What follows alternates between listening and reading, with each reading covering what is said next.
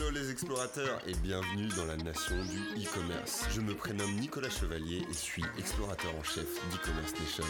Dans ce podcast, je vous emmène dans les coulisses du e-commerce en France. Comme chaque mercredi, vous découvrirez des retours d'expérience exclusifs, des histoires inspirantes et des personnalités hautes en couleurs. J'espère que vous êtes confortablement installés pour ce voyage au cœur de la nation du e-commerce. Bonjour, nous sommes e-commerce nation. On est aujourd'hui au One to One Biarritz en compagnie de Thomas Husson, vice-président et analyste chez Forrester Research. Bonjour Thomas. Bonjour. Euh, bah, écoute, je te laisse euh, te présenter ainsi que ton poste au sein de Forrester Research, s'il te plaît. Oui, bien sûr. Donc, euh, je suis Thomas Husson, je suis vice-président et analyste chez Forrester, basé à Paris. Je travaille dans une, une practice qui travaille beaucoup avec les directeurs marketing et les directions marketing plus spécifiquement de mon côté sur les aspects liés à l'innovation technologique. Euh, et Forrester est un cabinet d'études et d'advisory. On est, euh, le siège est aux États-Unis, euh, à Boston, près du, MIT et d'Harvard, mais on a des bureaux un peu partout en Europe et en Asie.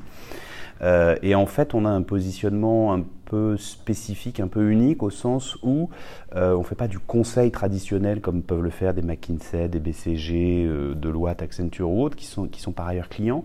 on est, nous, entre la marque et euh, ses prestataires. Donc on travaille beaucoup avec des marques du retail, de la finance, euh, CPG, santé, utilities, euh, et on va les aider à décrypter un certain nombre de tendances, on va partager des best practices, et quand il s'agit d'implémenter, on va recommander, on fait un ranking de différents acteurs, des agences, des boîtes de conseil, des acteurs de l'innovation, des solutions logicielles, Martech, AdTech, Cloud, etc.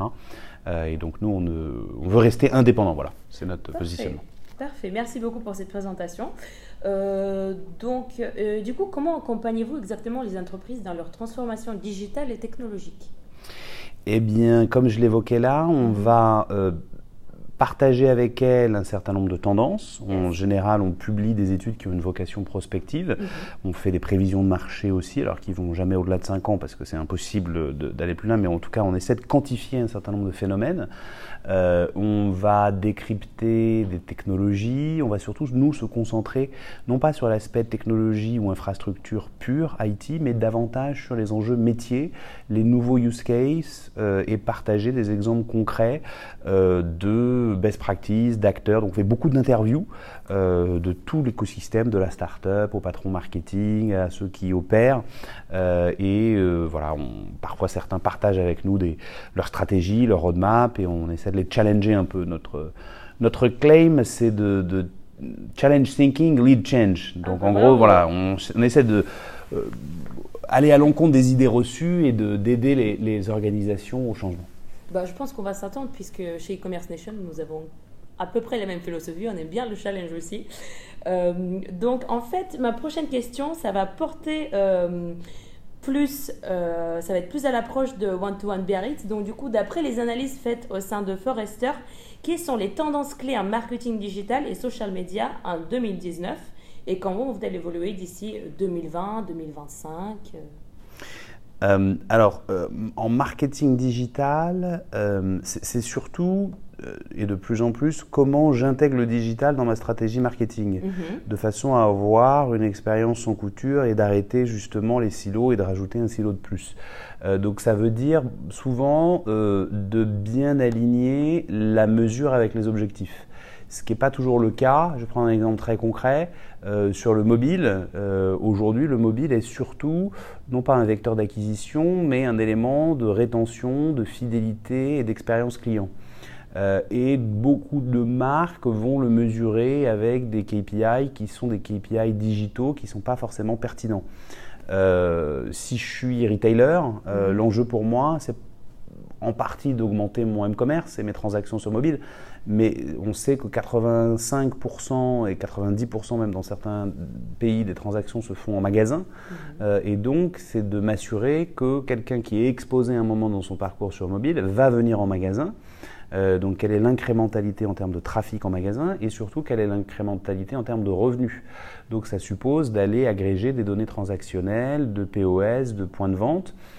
Pour voir si oui ou non la part du commerce total augmente. Donc ça suppose d'aller sur une analyse assez fine du shopper graph, ça suppose d'utiliser des plateformes indépendantes, Criteo se positionne pas mal là-dessus, il y a d'autres acteurs évidemment, du drive to store, du M to store, donc ça c'est un point qui est important sur le digital. Euh, après, donc ça c'est évidemment une tendance de fond euh, qui va s'accélérer l'année prochaine parce que euh, on commence à avoir maintenant des outils d'attribution online-offline. C'est pas encore très standardisé. Il y en a beaucoup qui font ça dans leurs propres écosystèmes fermés, hein, les fameux wall gardens. Donc ça se met en place petit à petit, mais c'est des solutions qui sont plus matures. il y a évidemment tout ce qui touche à euh, l'automatisation marketing.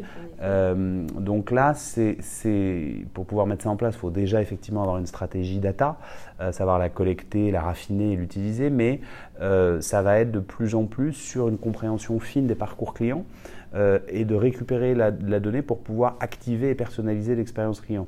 Alors c'est évident, mais pour le faire bien, il faut vraiment avoir cette vision d'ensemble du parcours client savoir où on perd le client, savoir quels sont les drivers de l'expérience client.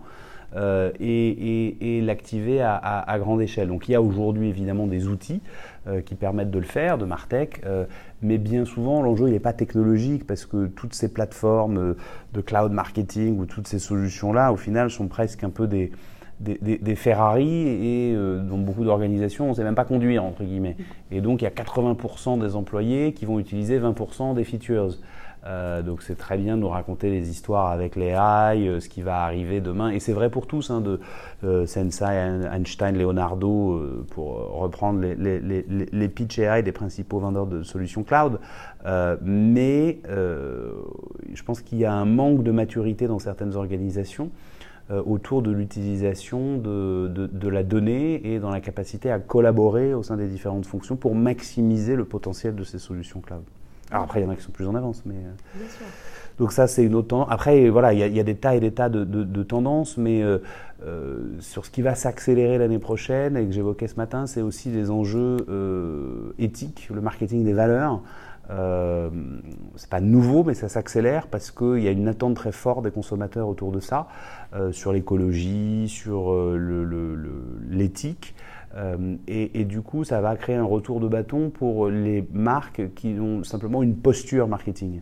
Beaucoup de marques aujourd'hui commencent à se lancer là-dedans, euh, mais si elles n'auditent pas leur euh, process, leur façon de travailler, leurs fournisseurs, leurs partenaires, comment eux-mêmes exploitent la donnée, alors c'est bien joli d'avoir une raison d'être ou une charte éthique, mais si à un moment donné on n'est pas irréprochable, avec les outils dont on dispose aujourd'hui et l'exigence de transparence, euh, je pense que l'année prochaine et dans les années à venir, on va avoir des catastrophes et des marques vont disparaître ou leur valeur va fondre comme neige au soleil parce que euh, si on prend une posture et on dit moi je suis éthique, moi je suis écolo, moi je suis pour la diversité, etc., etc., euh, mais qu'on ne respecte pas son engagement, le retour va être, va être difficile. Donc ça c'est aussi une tendance de fond. et puis ce qu'on voit de plus en plus sur la fonction euh, marketing, c'est aussi euh, ce qu'on évoquait en filigrane jusque-là, c'est cette notion d'expérience client. Mhm. Euh, et donc, ça suppose de revoir les modes organisationnels et de fédérer et d'orchestrer des compétences qui ne sont pas forcément hiérarchiquement rattachées au directeur marketing, mais qui permettent de délivrer l'expérience client. Et il y a certaines sociétés qui le font. je pense à Adobe par exemple, c'est le même patron qui est en charge de l'expérience client et de l'expérience employée. Donc ça, ça commence à se mettre en place. Et là, on travaille beaucoup sur la marque employeur. Donc c'est comment au final j'attire euh, et je fidélise des talents digitaux euh, comme j'acquiers et je fidélise des clients. Mm-hmm. Euh, et s'il y a effectivement ce sens qui est partagé dans l'entreprise, si chacun comprend à quel niveau il contribue euh, à comment on donne du sens finalement à sa fonction, même s'il est dans une fonction support, mhm. euh, logistique, contrôle de gestion, voilà, ça, crée une dynamique différente dans l'entreprise. D'ailleurs, pour parler de, de, la structure, j'ai entendu parler que les entreprises comme par exemple Netflix, ils commencent à supprimer la fonction de CMO, en fait, et commence à créer d'autres fonctions en fait un peu qui se focalisent plus sur différents aspects du métier de CMO en fait. Oui, alors c'est une, une, tendance de fond qu'on constate. On avait prédit ça il y a deux ans dans un rapport en 2018 en disant euh, sur 100 Fortune 100, donc les 100 plus grandes marques américaines, enfin globales, euh, il y en a au moins 8 pour lequel, lesquelles la fonction marketing va disparaître. Alors ça ne veut pas dire qu'elles font plus de marketing, euh, mais il y a une, une, nouvelle attribution, soit une dissémination des fonctions marketing, avec un chief digital officer, un chief customer officer, etc., qui va reprendre des éléments marketing, soit au contraire euh, une sorte de, de, périmètre plus large pour la fonction marketing. Euh, on parlait de Netflix, mais c'est vrai mhm. aussi chez, chez euh, Coca-Cola. Il y a un Chief Growth Officer. Donc là, on est mhm. vraiment orienté sur la croissance pour faire passer le marketing d'une logique de centre de coût à un centre de profit. c'est vrai chez McDonald's, c'est vrai chez Taco Bell, c'est vrai chez Walmart, c'est vrai. après, j'allais dire chez Unilever, mais c'est différent parce que Keith Weed, qui était le, CMO d'Unilever avec 35 ans de maison, est parti et il était objectivement irremplaçable. Euh, donc, euh, c'est ça ne veut pas dire qu'il faut aller vers un Chief Growth Officer ou un Chief Customer Officer. C'est propre à chaque ADN, à chaque organisation. Mais le périmètre de la fonction évolue et va davantage vers la croissance, l'expérience client, la marque employeur et l'orchestration finalement de la voix du client dans l'entreprise. D'accord, ok, entendu. Donc ça, c'était concernant la partie euh, de marketing et marketing digital, où nous sommes avec social media, des, des tendances en 2019, et puis comment vont-elles évoluer d'ici 2020 euh, alors le, social media est de moins en moins, notamment dans tout ce qui est achat d'espace, traité à part, ce qui a été mhm. le cas pendant longtemps où voilà, on développait une présence sur les réseaux sociaux, sur Facebook, et c'est enfin, j'ai envie de dire, intégré dans de l'achat d'espace euh, classique. Euh, et donc ça, c'est une tendance aussi d'évolution organisationnelle où on n'est plus simplement sur des équipes dédiées, mais finalement ça se réintègre et on est moins dans une approche silotée comme on avait rajouté un canal mhm. de plus. Euh, il y a euh, après un certain nombre de euh, d'évolutions avec des, des, réseaux qui deviennent de plus en plus, j'aime pas trop le terme, mais, malgré tout ça, résume bien la tendance conversationnelle, au sens où on voit bien les difficultés de Facebook sur le vaisseau amiral classique, même s'il génère toujours des revenus très significatifs et en croissance, mais euh, l'enjeu, c'est de faire évoluer effectivement WhatsApp et Instagram et de les faire pivoter vers une logique de relation client avec un modèle économique différent qui pourrait être potentiellement transactionnel et pas simplement publicitaire. Euh, et on le voit bien sur du, WeChat ou du Line qui ont deux à trois ans d'avance euh, parce qu'ils ont intégré des logiques de, qui vont justement au-delà du média, mais du paiement, de la fidélisation, euh, Alibaba, quand il présente Alipay, il ne le présente pas comme une solution de wallet marketing, il le présente comme une plateforme data. Euh, WeChat, c'est pareil, euh, avec WeChat Pay, c'est 600 millions d'utilisateurs actifs, rien que sur WeChat Pay. Donc on est sur une dynamique différente qui intègre justement du offline et du online avec une, approche CRM. donc c'est l'activation sur des parcours individualisés. après, on en est pas encore à du vrai conversationnel. Euh, on en est encore loin parce qu'il faut des évolutions technologiques euh, type NLG, Natural Language Generation, qui font que la machine créerait vraiment un contenu euh, qui soit automatisable et perceptible par le consommateur. On est encore beaucoup sur des scripts, des arbres de décision, mhm. des FAQ dynamiques, et c'est très bien parce que ça gagne du temps au consommateur, mais on n'est pas encore dans du pur conversationnel. Entendu, entendu. donc chez Forrester, vous êtes attaché à l'expérience client et du coup j'ai vu un chiffre qui, qui m'a marqué puisque en France, seul 1% des consommateurs estiment avoir une bonne expérience avec les marques présentées sur les, présentes sur les marchés français. Et selon toi, pourquoi un chiffre si bas? Alors c'est un petit peu plus cette année sur le, baromètre 2019. Euh, on est sur un panel là de 9000, 9000 euh, consommateurs français. Euh, pourquoi est-ce que c'est si bas, même si c'est en amélioration? Je pense qu'il y a deux raisons principales. La première, c'est que les entreprises françaises euh, ne sont pas organisées pour l'expérience client, c'est-à-dire qu'elles vont le regarder par le petit bout de la lorgnette.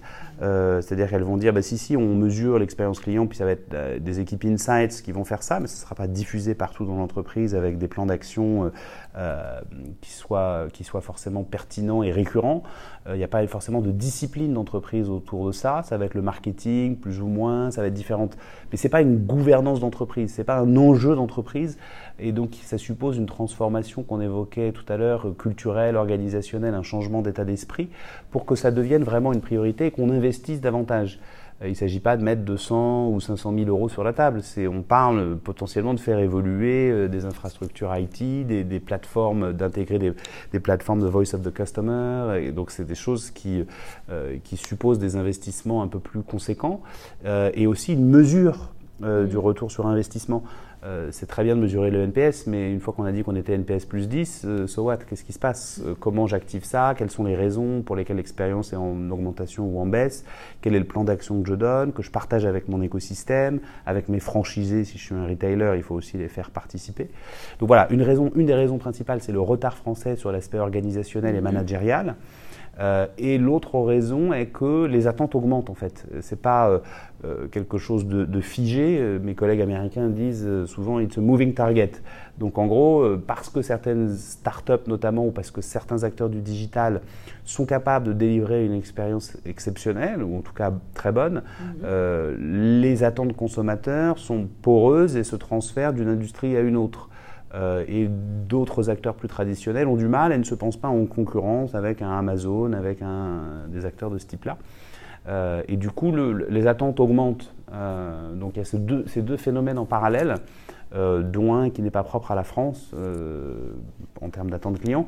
Mais par contre, le, retard français est caractérisé sur l'état d'esprit autour de l'expérience client et l'implication des dirigeants dans l'incarnation de la marque et de la volonté de, de vraiment transformer les parcours clients.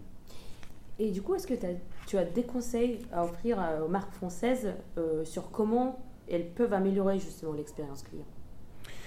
Euh, alors, chaque situation est unique, mais en partie, un, des premiers, un des premiers éléments serait de, de travailler sur finalement l'ADN de la marque, quelle, sont, quelle, est la promesse de la marque, quelles sont ses valeurs? On a déjà parlé, oui. Ouais, voilà, et de, de, mhm. traduire ça dans des termes compréhensibles pour les employés, pour les impliquer, parce qu'il n'y a pas de bonne expérience client s'il n'y a pas une bonne expérience employée. Et ça, c'est des choses qu'on peut activer facilement, qui prennent du temps, mais qui ont un impact fort. Euh, on s'empresse souvent de parler de technologie, mais la technologie, elle vient plutôt après. Euh, et donc, il faut commencer par, euh, par faire évoluer la culture de l'entreprise. Uh-huh. et ce sont des postures de dirigeants, c'est à eux d'incarner le changement. c'est aussi de donner des outils et des moyens pour que les employés se fassent partie de ce tout, puissent faire des suggestions et des, et des innovations. Euh, donc ça, c'est un, point, un point essentiel. Euh, c'est aussi euh, d'acquérir un certain nombre de compétences, mais de ne pas vouloir tout faire en même temps. C'est-à-dire qu'un un des enjeux clés, ça va être de prioriser des projets d'expérience client. Sauf qu'on ne peut pas prioriser si on n'a pas une bonne compréhension du client et si on n'est pas capable de mesurer l'impact que ça a. Mhm. Donc les deux piliers principaux, c'est de commencer par la compréhension client. Et beaucoup de boîtes vont vous dire, mais si, si, on a un NPS, si, on fait des enquêtes annuelles, c'est pas suffisant. Il faut les faire sur l'ensemble des canaux, il faut mesurer l'émotion, il faut comprendre les, vraiment les parcours clients de manière granulaire et voir l'impact que ça a sur les KPI et, les, et les, la mesure business. Euh, si je ne suis pas un opérateur télécom, euh, il faut que je puisse dire quel est mon impact sur le churn, par bah, exemple. Sûr. Donc ça paraît évident, mais euh, beaucoup d'entreprises ont du mal à, mettre en place les équipes pluridisciplinaires et les équipes finances qui vont dire, ben voilà, ça a tel impact sur le business. Bah, pour pas que ce soit juste une idée. En fait, d'abord, il faut, il faut être bien d'accord sur, sur, leur propre ADN pour ensuite, en fait, envoyer cette image de marque vers le consommateur, quoi. Oui, je pense que c'est un, parti pris important, surtout euh, à l'ère du marketing éthique, du mhm. marketing des valeurs. Ça va devenir de plus en plus important. Euh, après, il y a aussi de base, euh, et, la priorité des priorités, c'est de réduire les irritants sur le parcours. Donc il faut déjà les identifier et il faut prioriser des actions là-dessus. il y a beaucoup de, entre guillemets, de, de, de, basiques mhm. qu'il faut déjà fixer. et et, c'est souvent ce qui a l'impact le plus fort sur la perception de la marque. Après, on peut gagner en, en énergie positive, euh, mais l'énergie négative, elle se partage plus vite. Donc il vaut mieux éviter d'avoir trop de détracteurs parce qu'on sait que c'est au final l'advocacy euh, et un client euh, satisfait, voilà, est probablement le meilleur moyen d'en acquérir d'autres. Et donc ah bah dépenser plus en rétention et moins en, acquisition. Entendu. Et comment est-ce que technologie intervient dans, dans, tout ce qui est parcours client, dans, dans les dans les pratiques, dans les domaines pratiques de marketing digital et quelles sont les technologies qui feront l'avenir à ton avis?